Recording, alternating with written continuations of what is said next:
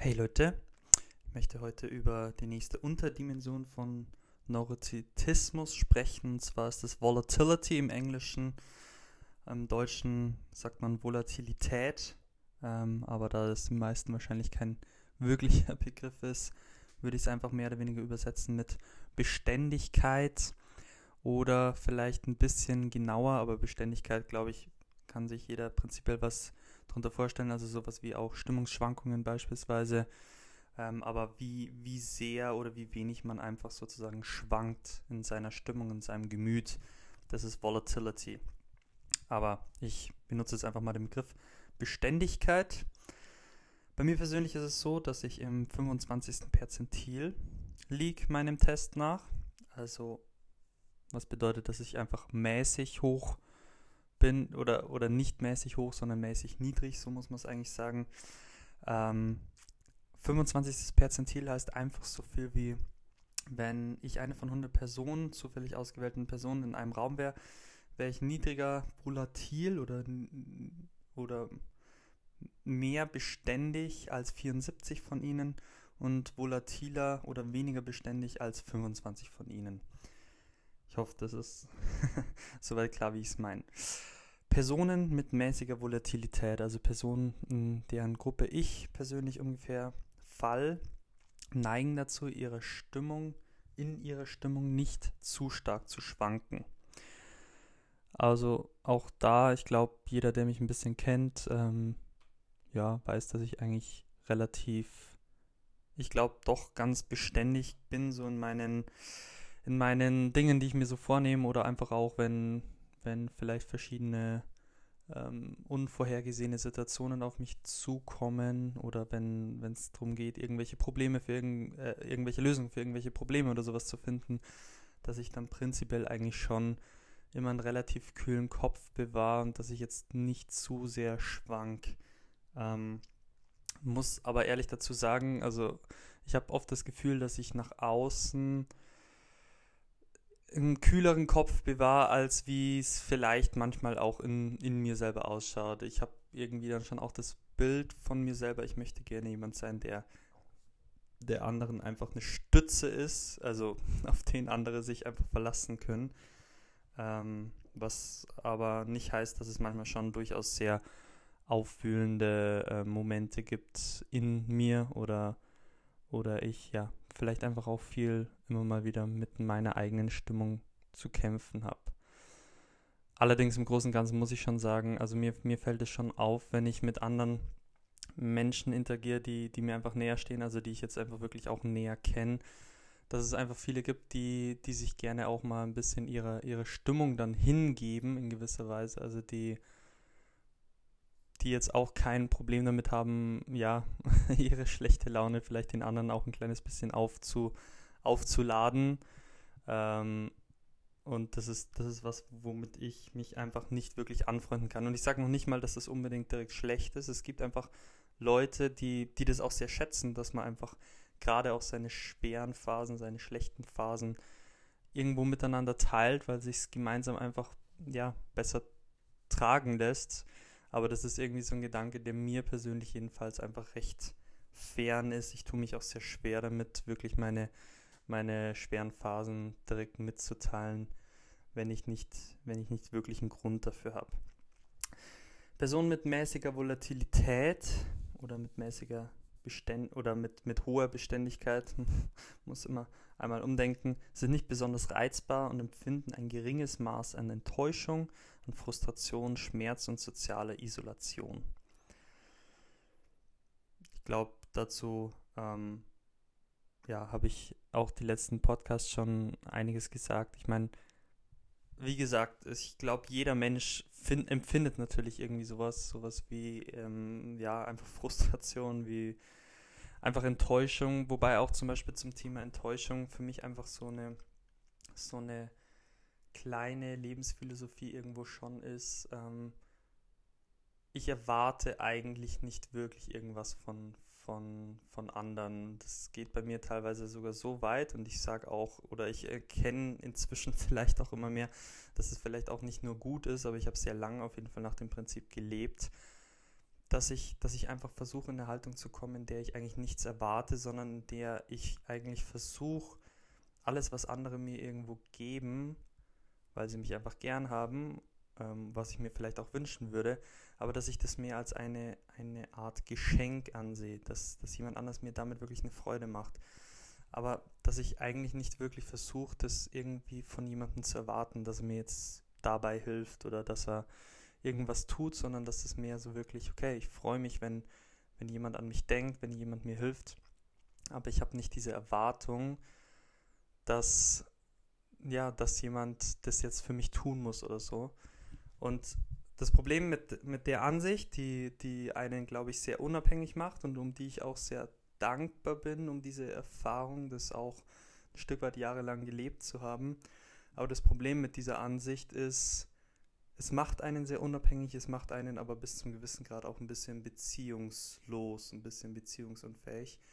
Denn zu Beziehungen gehört einfach ab einem bestimmten Punkt auch, ja, Dinge voneinander zu erwarten. Wenn du nichts von deinem Partner, deiner Partnerin irgendwann erwartest, dann, ja, wirst du, wird, wirst du dich einfach ein Stück weit von deinem Partner entfremden. Und das ist irgendwie für mich momentan auch so ein interessanter Prozess, das vielleicht wieder auch mehr zu lernen in Bezug auf meine Familie oder in Bezug auf einfach Menschen, die mir, die mir sehr, sehr wichtig sind, mich wieder ein bisschen mehr ja, abhängig zu machen und vielleicht auch wieder mehr Dinge zu erwarten. Nicht, weil, weil ich jemanden ähm, sozusagen in meinen Erwartungen ja, gefangen nehmen möchte und der muss das jetzt für mich tun, sondern sondern weil zu einer Beziehung einfach auch dazu gehört, ja, gewisse Dinge voneinander zu erwarten, sich gewisse Dinge zu erhoffen und dann eben auch darüber zu sprechen, wie geht es einem vielleicht damit und das Ganze nicht irgendwo ja, auf die Seite zu schieben und, und sich einfach nur auf sich selber zu konzentrieren. Ich hoffe, der Punkt ist ein kleines bisschen klar geworden. Personen mit mäßiger Volatilität haben gerne mit anderen zu tun und drücken ihre Frustration, Enttäuschung, Gereiztheit recht vernünftig und nicht sehr oft aus. Ähm, kann ich zumindest von mir selber, glaube ich, so unterschreiben. Selbst wenn sie aufgewühlt und verärgert oder gereizt sind, beruhigen sie sich schnell wieder und sie sind wenig streitsüchtig, weniger streitsüchtig als der Durchschnitt und verlieren selten die Fassung. Ich habe mir früher immer überlegt, gerade bei Volatilität und als es auch ähm, irgendwo bei mir rausgekommen ist, dieses Ergebnis. Ich habe früher nie so wirklich verstanden, warum es überhaupt Leute gibt, die nicht hoch in, ähm, in der Beständigkeit sind. Also die, die einfach, warum, warum gibt es Leute, die so viele Gefühlsschwankungen haben? Und da möchte ich auch ein kleines bisschen drauf eingehen, weil ich das anfangs wirklich nicht genau verstanden habe. Und ähm, ich, ich würde jedem raten, echt, wenn du, wenn du weißt, dass du schnell Stimmungsschwankungen hast. Ich glaube, es ist wirklich gut, daran zu arbeiten. Also man sollte sich selber in eine Position bringen, wo ich einfach weiß, okay, ich werde immer beständiger und ich, ich kann meine Stimmung prinzipiell gut regulieren. Auf der anderen Seite, warum gibt es sowas wie ähm, Volatility wahrscheinlich äh, aus der Evolution heraus? Warum ist sowas überhaupt entstanden? Was, was ist der Sinn von dem Ganzen? Weil man ja irgendwie meinen könnte, er ist irgendwie unfair. Manche Leute haben das halt vielleicht auch biologisch einfach in sich, dass sie einfach sehr beständig sind und andere sind, sind die in Anführungszeichen Opfer, die ähm, ja, die ständig durch alles ja, die ständig durch die verschiedensten Gefühle und höchsten und niedrigsten Gefühle durch müssen ähm, und die einfach irgendwie diese Unbeständigkeit haben. Und ganz besonders kommt der Unterschied zum Tragen zwischen Männern und Frauen. Und gerade wenn Unterschiede zwischen Männern und Frauen sind, heißt es, dass es meistens irgendwie ganz besonders auch was mit Kindern zu tun hat. Und ich glaube, dass Volatility besonders wichtig ist, wenn es um Kindererziehung geht. Natürlich nicht nur, aber, aber ganz besonders da kommt es zum Tragen, denn Frauen, die tendenziell zumindest stärker in Volatility, also in der, in der Unbeständigkeit in dem Fall sind, ähm, müssen Gefahren erkennen, müssen sehen, wo das Kind vielleicht oder das Kleinkind oder wie auch immer das, das Kind irgendwelchen Gefahren ausgesetzt ist. Und das ist das ist einfach wichtig, diese, diese Gefahren möglichst schnell zu erkennen. Und das können Frauen normalerweise, da sie einfach ein bisschen ängstlicher sind, da sie vielleicht auch mehr Gefühlsschwankungen haben, die sie dann eben wieder aufarbeiten müssen, wo sie drüber reden müssen, um, um das klar zu bekommen, worum geht es eigentlich, was ist eigentlich der, der Kern meines, meines Problems, um diese Gefahren schneller erkennen zu können und, und dann eben im Normalfall mit dem Mann zusammen ähm, aus dem Weg zu räumen. Und natürlich haben Männer das prinzipiell genauso bis zum gewissen Grad, aber es geht ja hier immer um, um gewisse Tendenzen. Das ist wahrscheinlich evolutionär gesehen einer der großen Gründe, warum es sowas gibt wie Stimmungsschwankungen. Ähm, aber jeder, der, der weiß, dass er, dass er öfter mal Stimmungsschwankungen hat und dass er da seine Phasen hat, in denen er schlecht drauf ist und in der Früh ist er Morgenmuffel und keine Ahnung, alle, alle diese, diese Systeme, die, die jeder irgendwo vielleicht auch seinem persönlichen Alter kennt. Ich würde schon raten, einfach mal zu versuchen, ich bin ein sehr großer Fan davon, einfach viel mal aufzuschreiben, was sind die Phasen, was sind die Dinge, die mich besonders stören an mir selber.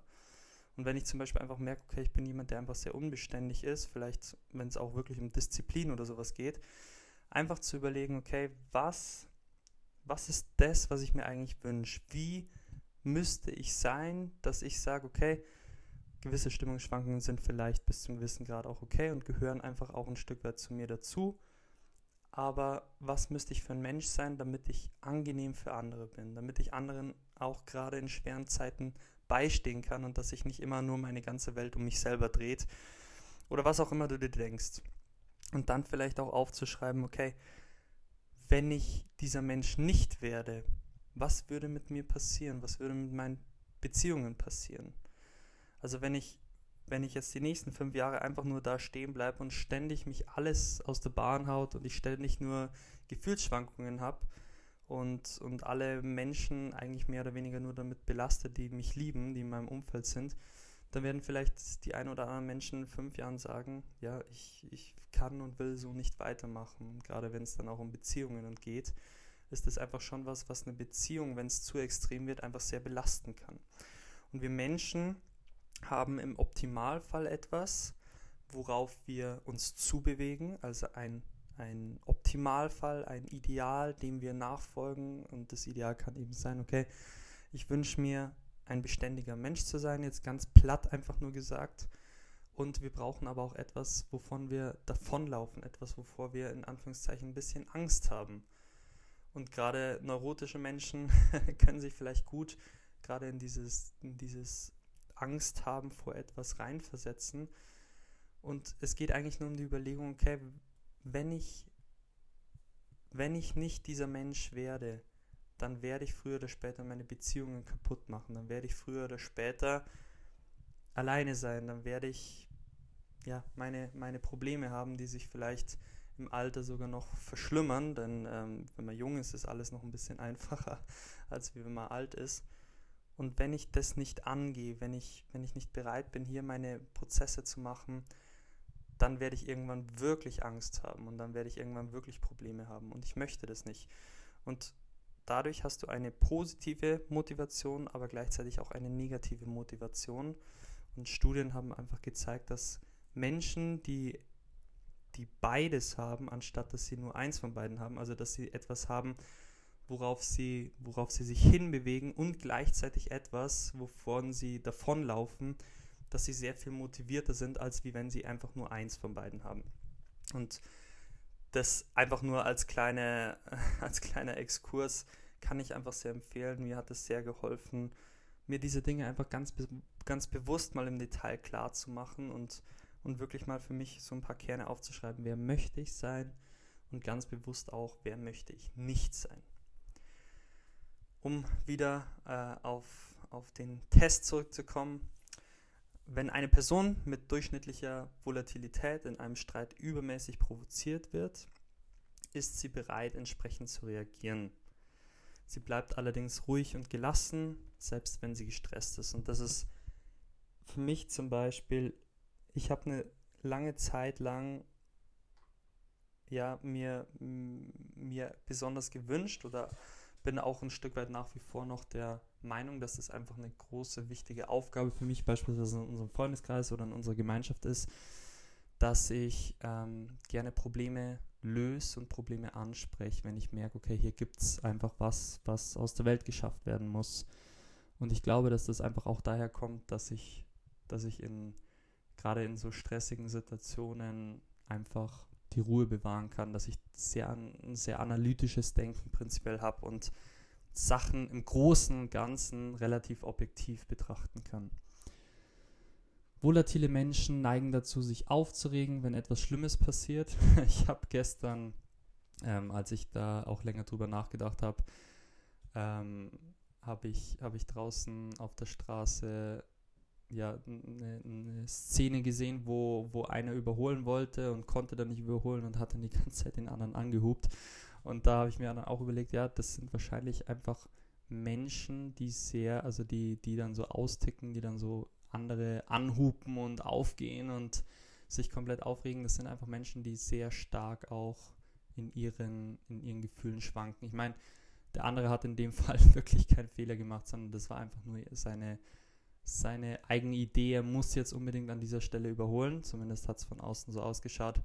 Ähm, und das sind einfach Menschen, die, die sehr in ihren Gefühlen vielleicht auch ein bisschen gefangen sind, die sich einfach sehr stark aufregen. Und ich glaube, es ist einfach nur, ich, ich will das überhaupt nicht beurteilen oder überhaupt nicht irgendwie, das eine ist besser oder schlechter, aber es ist einfach wichtig, das für einen selber zu wissen und sich einfach nur zu überlegen, okay, wer bin ich, wer möchte ich sein und was muss ich dazu tun, um, um an diese, um an diesen Punkt zu kommen, dass es eben mich nicht mehr so aus der Bahn haut, dass ich vielleicht nicht mehr so aufbrausend bin, dass ich vielleicht nicht so jähzornig bin und so weiter. Frauen weisen eine höhere Volatilität als Männer auf. Habe ich eh schon kurz angesprochen, aber nur um das nochmal mit, mit Zahlen ein kleines bisschen zu, zu untermauern. Das mittlere Perzentil für Frauen in der allgemeinen Bevölkerung ich gehe jetzt nicht noch genauer darauf ein, wie man das ganz genau lesen muss, aber das mittlere Perzentil für Frauen in der allgemeinen Bevölkerung liegt bei 57,5 und bei Männern bei 42,5. Und das heißt einfach nur, um da jetzt nicht viel, viel mehr im Detail drauf einzugehen, das heißt einfach nur, dass Frauen hier deutlich stärker ausgeprägt sind als Männer. Und warum das so ist, meiner Meinung nach, ähm, habe ich eh schon kurz erwähnt. In dem Sinne, danke fürs Zuhören. Ich finde auch, das ist wieder ein unglaublich spannendes Thema, weil es einfach so, so viel, gerade in Beziehungen, gerade ähm, zwischen Geschwistern, gerade zwischen ähm, Männern und Frauen, so viele, so viele Dinge erklärt, warum wir einfach uns so verhalten, wie wir uns verhalten, warum ja, wir auch aufeinander angewiesen sind. Ja, alles hat auch immer irgendwo ein Stück weit seine Begründung, warum es es überhaupt gibt. Und ich glaube, dass es, dass es eigentlich auch was Wunderschönes ist, sich hier gegenseitig mehr zu entdecken und auch die Schönheit in den anderen Menschen zu entdecken, die vielleicht ein bisschen sich mehr Sorgen machen. Ja, das hat auch alles seine, seine Berechtigung und seinen Grund, wenn es natürlich nicht zu extrem wird und dann vielleicht auf der anderen Seite gerade die Menschen, die dann einfach auch einen kühlen Kopf bewahren können, die, die dann eben auch Lösungen im nächsten Schritt finden können, dass das einfach so eine unglaublich schöne Ergänzung ist und gerade bei diesem Thema Beständigkeit oder Volatilität kommt es sehr schön raus. In dem Sinne, danke fürs Zuhören und bis zum nächsten Mal.